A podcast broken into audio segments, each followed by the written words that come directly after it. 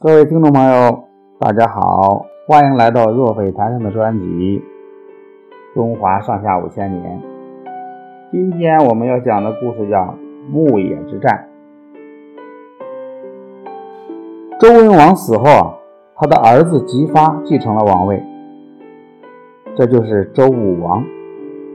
周武王拜太公望为师，让他的兄弟周公旦、少公奭。做太公望的助手，继续整顿政治，训练兵士，准备讨伐商纣王。这时，纣的暴政已经达到了极点，商朝的贵族王子比干和妻子微子十分担忧，苦苦地劝他改邪归正。纣不但不听，反而将比干杀了。还残忍地叫人剖开比干的胸膛，挖出他的心，说要看看比干的心长什么样子。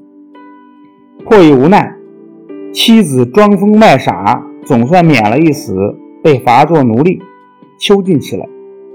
微子看商朝已经没有了希望，便离开了别都朝歌。在公元前十一世纪，周武王得知。纣已经到了众叛亲离的地步，认为时机已经成熟，请精通兵法的太公望做元帅，领五万精兵渡过黄河东进。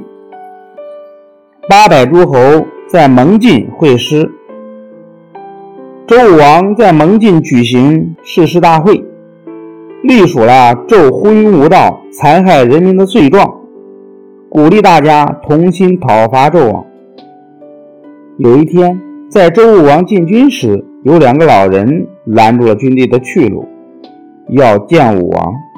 原来，这两人是孤竹国国王的儿子，哥哥叫伯夷，弟弟叫叔齐。孤竹国王钟爱叔齐，想把王位传给他。伯夷得知父王的心意后，便主动离开了孤竹国。叔齐也不愿接受王位。也躲了起来。他们两人在周文王在世的时候，一起投奔周国，并定居下来。他俩听说武王要去讨伐纣王，就赶来阻止，并说这是大逆不道的行为。太公望知道这两个人就是一对书呆子，吩咐左右将士不要为难他们，把他们拉走就是了。后来这两个人想不开。竟躲到首阳山上，绝食自杀了。周武王的讨纣大军士气旺盛，一路上所向披靡，很快就打到了距朝歌仅有七十公里的牧野。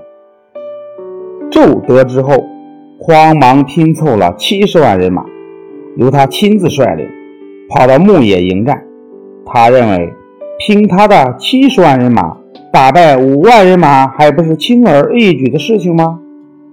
可是啊，那七十万商军有一大半是由奴隶和从东夷抓来的俘虏组成的，他们平日受尽纣的压迫和虐待，对纣早就恨之入骨了，谁也不想为纣卖命。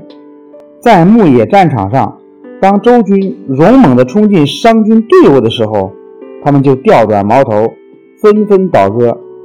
配合周军一起攻打商军，七十万商军一下就土崩瓦解了。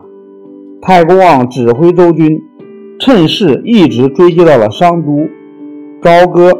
逃到朝歌后，商纣王看到大势已去，就在当夜躲到了露台，烧了一把火，跳到火堆里自焚了。周武王灭了商朝以后，把国都从封。搬到了镐京，建立了周王朝。好的，朋友们，今天的故事讲完了，我们下个故事再见。